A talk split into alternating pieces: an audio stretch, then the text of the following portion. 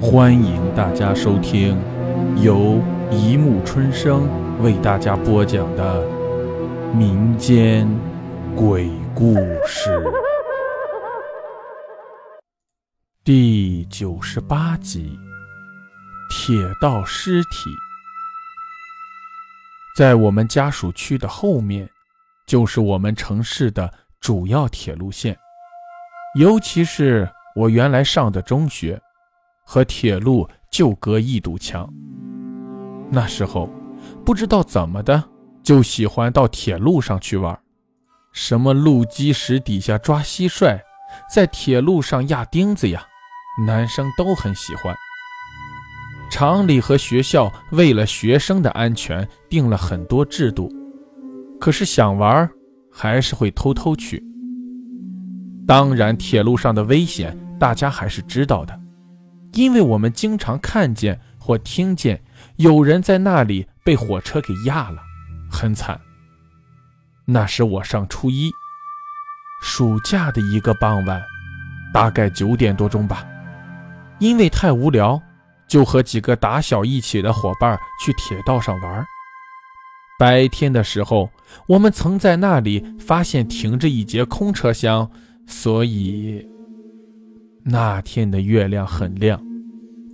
到了那以后，我们就迫不及待地往那个空车厢上冲，使劲推开门，哇，里面还真是伸手不见五指。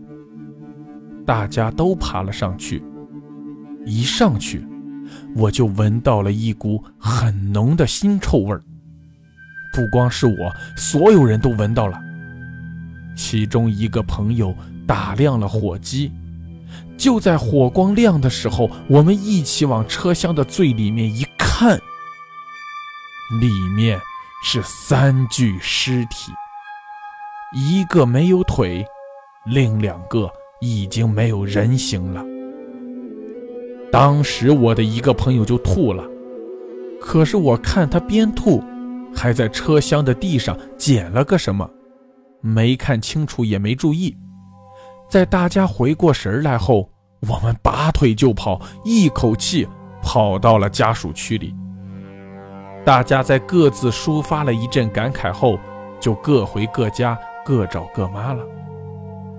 不知怎么的，晚上我睡在家里，午夜时分，我家的厨房里响声很大，大的以至于母亲起来去看了。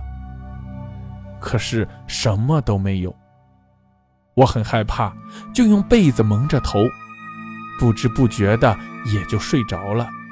迷迷糊糊中做了一个梦，梦里三个人坐在一顶紫色的轿子里玩，还一直对我招手。我一下子从梦里醒来，一身的汗，心里不断告诫自己，一定是自己想的太多，所以做梦。次日，和朋友们在楼下的亭子里聊天有人说，原来昨天下午压死了三个人，可是尸体还没人认领，昨天晚上就先放在那里了。一说起这个，我就想起了我的梦。但我讲完的时候，大家都盯着我。我问怎么了，原来我们几个都做了同一个梦。只有昨天晚上吐的那个说和我们做的不一样。原来昨天在吐的时候，他在地上拾到一块电子表就拿走了，所以他梦见有个人问他要呢。我们听他说了以后，都劝他送回去。可是当大家再去铁路上时，发现车厢已经不在了。过了几天，就听说了一个令人震惊的消息：我的那个朋友，居然和他表弟一起过铁路的时候，就在那天差不多的位置，让两辆火车错车的时候给卷了进去，死了。好了，故事播讲完了，欢迎大家评论、转发、关注，谢谢收听。